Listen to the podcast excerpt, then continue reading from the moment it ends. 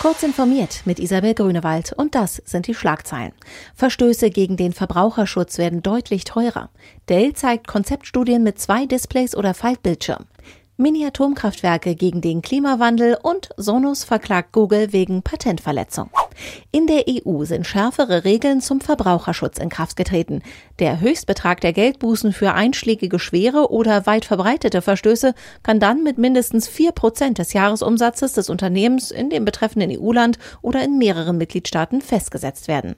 Beim Kauf einer Ware auf einem Online-Marktplatz müssen die Verbraucher zudem klarer darüber informiert werden, ob sie Waren oder Dienstleistungen von einem Unternehmer oder einer Privatperson erwerben.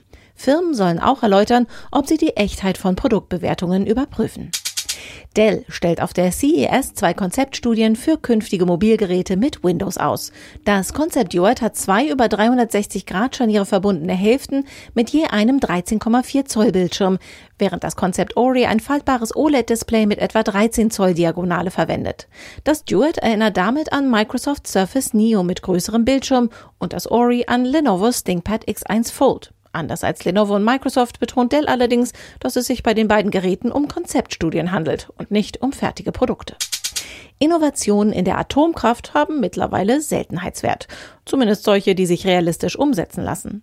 In Kanada haben sich jetzt die drei Bundesstaaten New Brunswick, Ontario und Saskatchewan zusammengeschlossen, um in die Entwicklung sogenannter Small Modular Reactors zu investieren, berichtet Technology Review. Ein SMR erzeugt pro Reaktor weniger als 300 Megawatt und könnte für Spezialanwendungen gar auf unter 30 Megawatt heruntergeregelt sein. Teile der Anlagen lassen sich unter der Erde montieren, was sie sicherer gegen Naturkatastrophen machen soll. Sonos verklagt Google wegen der Verletzung von fünf US-Patenten. Bei dem Streit geht es um Verfahren zur drahtlosen Anbindung und Steuerung von Lautsprechern, wie sie Google bei Geräten der Serien Chromecast Audio, Home, Nest und Pixel einsetzen soll. Eine bezifferte Geldforderung enthält die Klage noch nicht.